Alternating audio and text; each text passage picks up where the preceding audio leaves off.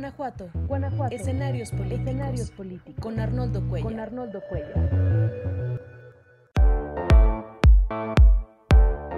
¿Qué tal? ¿Cómo están? Muy buenas noches. Soy Arnoldo Cuellar, integrante del Laboratorio de Periodismo y Opinión Pública de Guanajuato. Muchas gracias, como siempre, por acompañarme en estas videocharlas de los martes.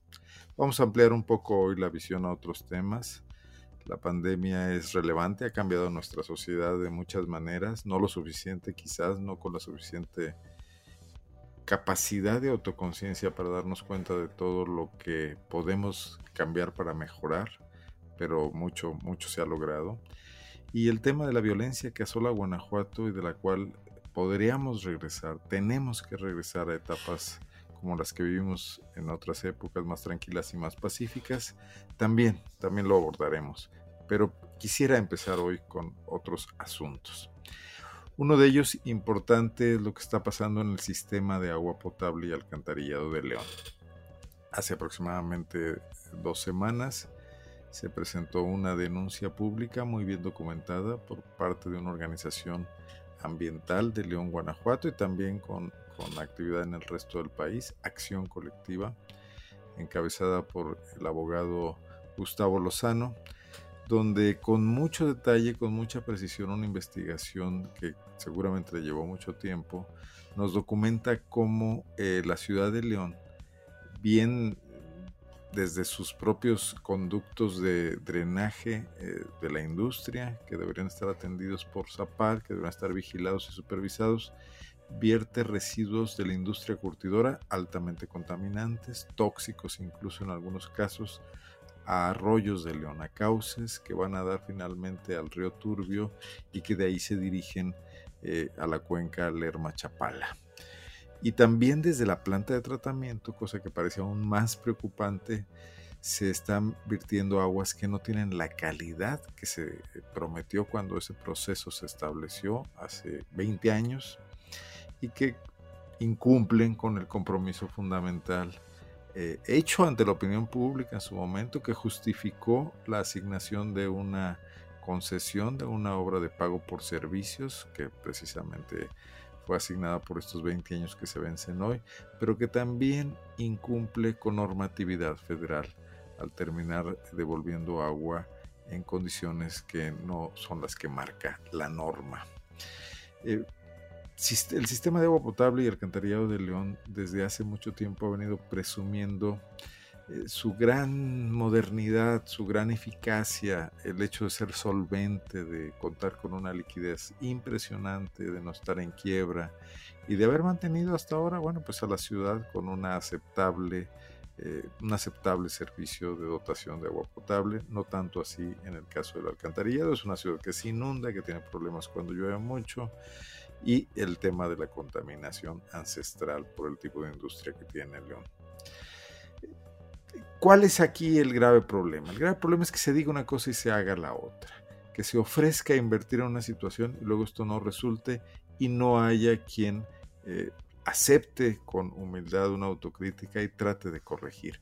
Que se siga en esta fuga hacia adelante de presumir constantemente que se está muy bien y que simplemente se decida barrer la basura debajo de la alfombra, basura que al final del día se nos devuelve a todos.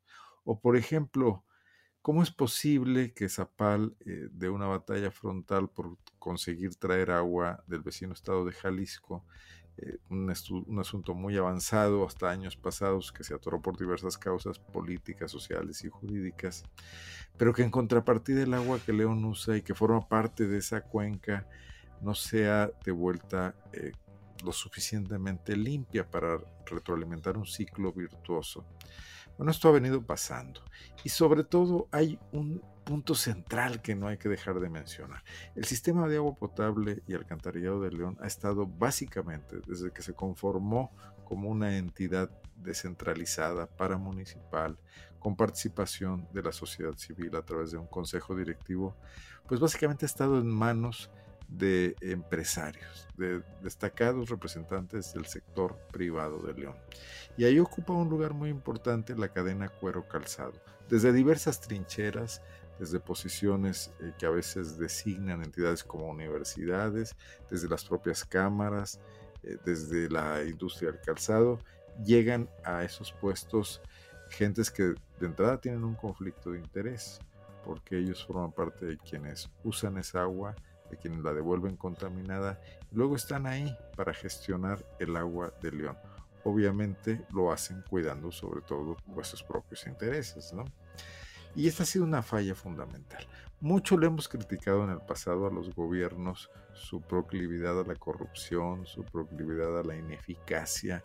Desde el sector privado, y León es un paradigma en ese sentido, desde las épocas de los Carlos Medina, Vicentes Foxes, etcétera, de señalar que el gobierno hacía mal las cosas porque eran burócratas y que los empresarios sabían hacer bien las cosas. Bueno, en Zapal eh, lo que estamos viendo es que todos, empresarios, políticos, burócratas, pues son esencialmente mexicanos y son mexicanos que no les gusta cumplir con sus obligaciones en torno a lo que exige la ley y que siempre ven la manera de sacar una ventaja que beneficie eh, su situación personal, lo que se ha eh, venido llamando de antiguo por la ciencia política el vicio del patrimonialismo el tomar lo público como si fuera privado, como si fuera propio, el usar el recurso público, el que se concentre en el Estado o en las dependencias públicas para beneficio particular. Esa situación está haciendo crisis, como está haciendo crisis en todo el mundo el tema de la mala gestión pública, sobre todo relacionado con el tema ambiental. Nuevas generaciones aquí mismo en León, incluso integrantes de esas familias de grandes empresarios leoneses hoy tienen una conciencia más acentuada de eh, lo mal que le hemos hecho al medio ambiente local y globalmente. Y vendrán con unas exigencias muy claras, porque incluso temas como la pandemia tienen mucho que ver con la depredación que se ha hecho de la naturaleza, con el crecimiento excesivo y desequilibrado eh, con esta economía que siempre piensa en que los recursos son inagotables y que rompe todos los equilibrios, de lo cual aquí también somos ejemplo.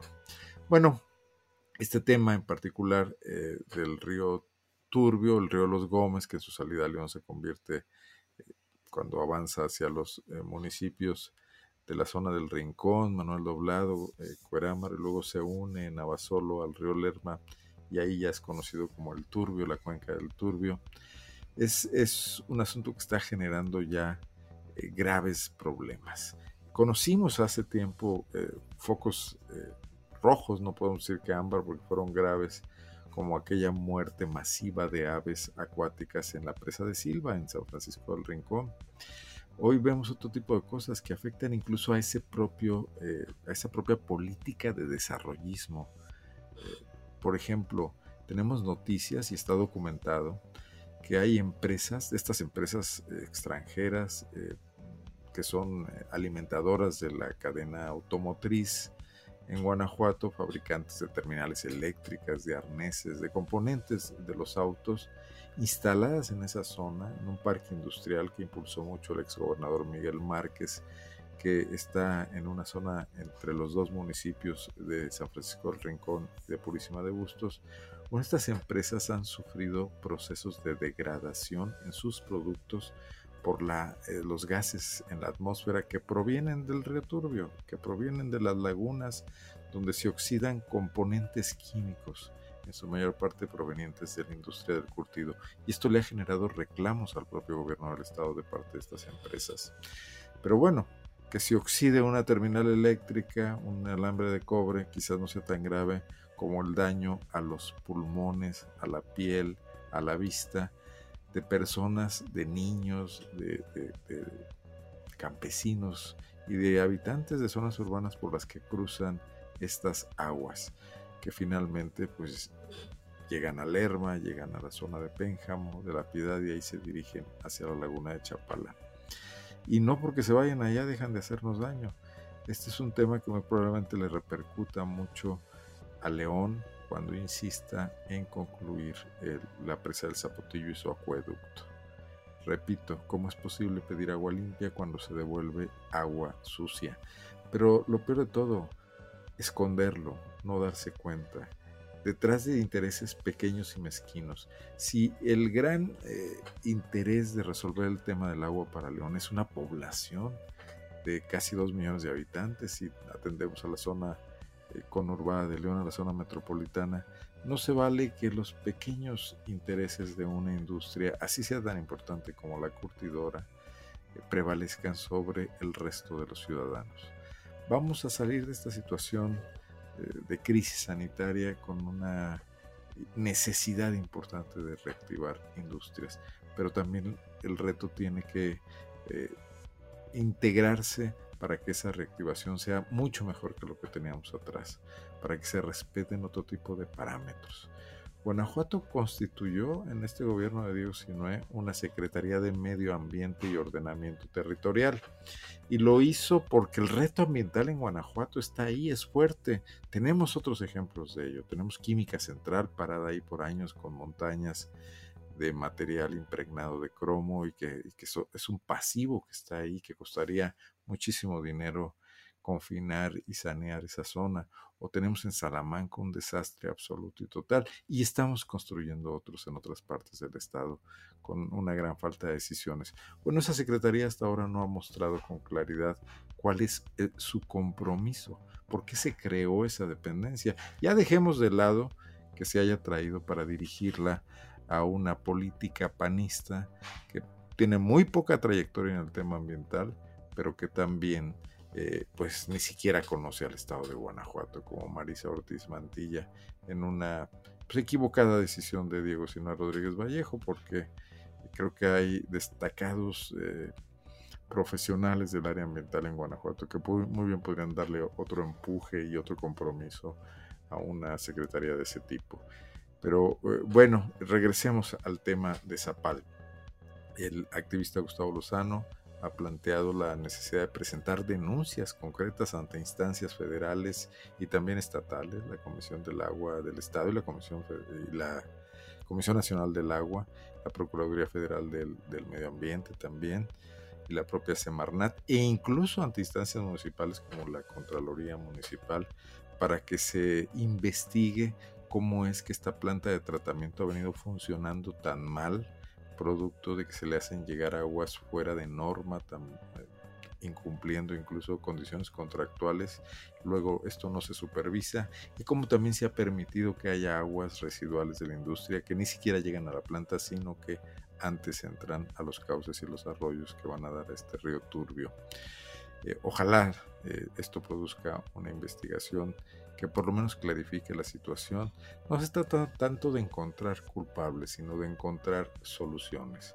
Aunque desde luego si hay dolo en esto también tendría que ser investigado a fondo. Bueno, ese es un tema que no quería dejar pasar, pero hay, hay otros asuntos. Dijimos que íbamos a hablar algo de la seguridad y yo quisiera referirme a dos hechos. El pasado domingo por la tarde nos enteramos de una noticia lamentable la desaparición de un joven comunicador, Eliu Ojeda, funcionario de la Fiscalía General del Estado y también años atrás de la propia Procuraduría de Justicia del Estado de Guanajuato, una trayectoria amplia ahí. Un periodista que también trabajó en varios medios de comunicación, incluso eh, yo recuerdo haberlo tenido en los equipos que yo dirigí, tanto en el periódico El Correo como en Zona Franca por una breve temporada. Eh, un muchacho sano, esperemos que, reaparezca, que no sufra daños, eh, pero bueno, el tema de la violencia sigue ahí y está impactando a funcionarios públicos de esta Fiscalía General del Estado, quienes parecen recibir el mismo trato desdeñoso de otros ciudadanos, de otras víctimas que son eh, afectadas por delitos y que la Procuraduría muestra, o la Fiscalía, perdón, muestra hacia ellos una gran insensibilidad. En la rueda de prensa que este lunes eh, dieron eh, los funcionarios del Gabinete de Seguridad, el gobernador del Estado, el fiscal autónomo Carlos Amarripa, el secretario de Seguridad Pública Alvar Cabeza de Vaca y la comisionada de Seguridad Ciudadana Sofía Huet, por cierto con ausencia de Luis Ernesto Ayala, quien al principio de este gobierno se dijo que iba a coordinar ese gabinete. Bueno, ahí hubo una pregunta de las muy escasas que se permitieron en estas ruedas de prensa virtuales que están coartando la libertad de expresión y la posibilidad de preguntar de los medios de comunicación. Se le preguntó al fiscal sobre el caso de Liu Ojeda, porque toda la tarde del domingo, toda la noche, la Procuraduría no produjo un solo comunicado para reconocer este hecho, para atenderlo, para eh, mandarle un mensaje a las familias e incluso al gremio de periodistas que tiene en buen aprecio, como se mostró en múltiples manifestaciones en las redes sociales, a un funcionario eh, correcto, servicial y eficiente como Elio Ojeda.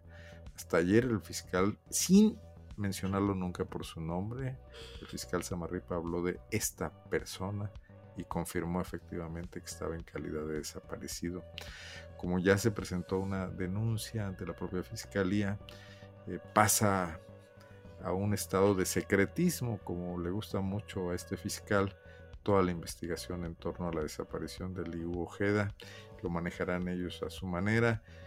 Hay que recordar que hace, que será dos semanas aproximadamente, se conoció también y, y también de forma extraoficial el secuestro, la, desaparición forzada por eh, particulares aparentemente de un eh, fiscal, de un funcionario de la Fiscalía del Estado en Juventino Rosas, del que no se tiene hasta ahora noticia oficial, solamente rumores. Era un abogado que vivía en Dolores Hidalgo y se trasladaba todos los días a su oficina en Juventino Rosas. Sigue al parecer en calidad de desaparecido y toda esta es información que se desconoce absolutamente de forma oficial porque la fiscalía no informa sobre esos casos, como no informa sobre otros muchos casos. Fue notable en la rueda de prensa de este lunes la parquedad con la que Carlos Amarripa abordó el tema de la seguridad, el balance del golpe de timón. Muchísimo más tiempo y espacio tuvo Álvaro Cabeza de Vaca para una parafernalia de números que dicen muy poco, si se analizaran con cuidado probablemente encontraríamos muchas inconsistencias de sus detenciones, decomisos, etc. Eh, se anunció, por cierto, en esa rueda de prensa la conclusión del golpe de timón, que con la detención del marro ya no tiene mucho sentido.